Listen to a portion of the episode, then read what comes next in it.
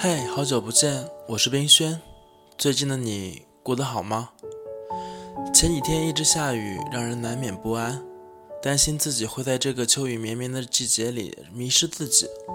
庆幸我又回来了，又回荔枝录节目了。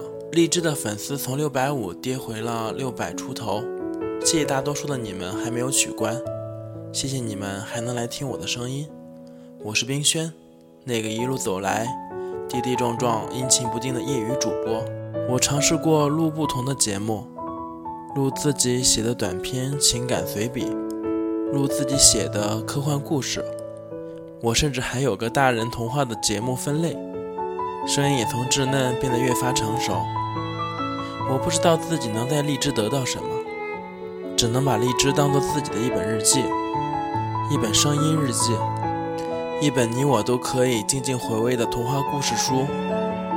我曾经在广州录过几期节目，曾在海南录过几期节目，也发现自己原来也去过好多的地方，也发现自己在某个时间点也真的泪目过。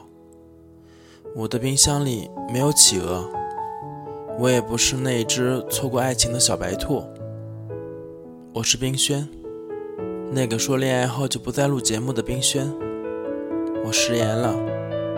恋爱让我成长了许多，让我由衷觉得生活的平凡才是真。我不再奢求能遇到童话里的公主，不奢求遇到那个爱得死去活来的姑娘。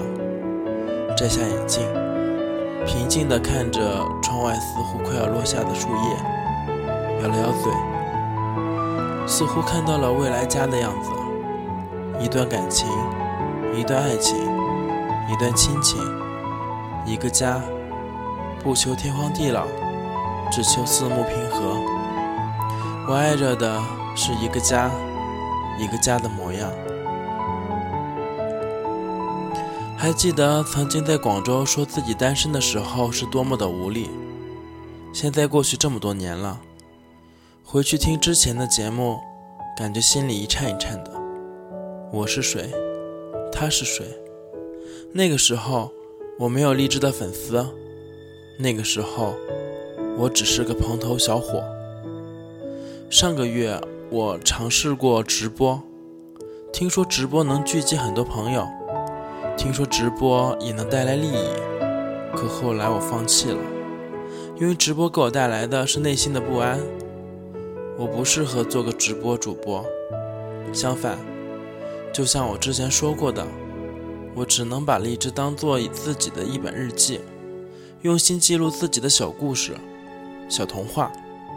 我的生活里没有童话，但在我的脑海里会有冰箱，冰箱里会有企鹅，企鹅会拉着小白兔，跟小白兔讲桃花心的故事。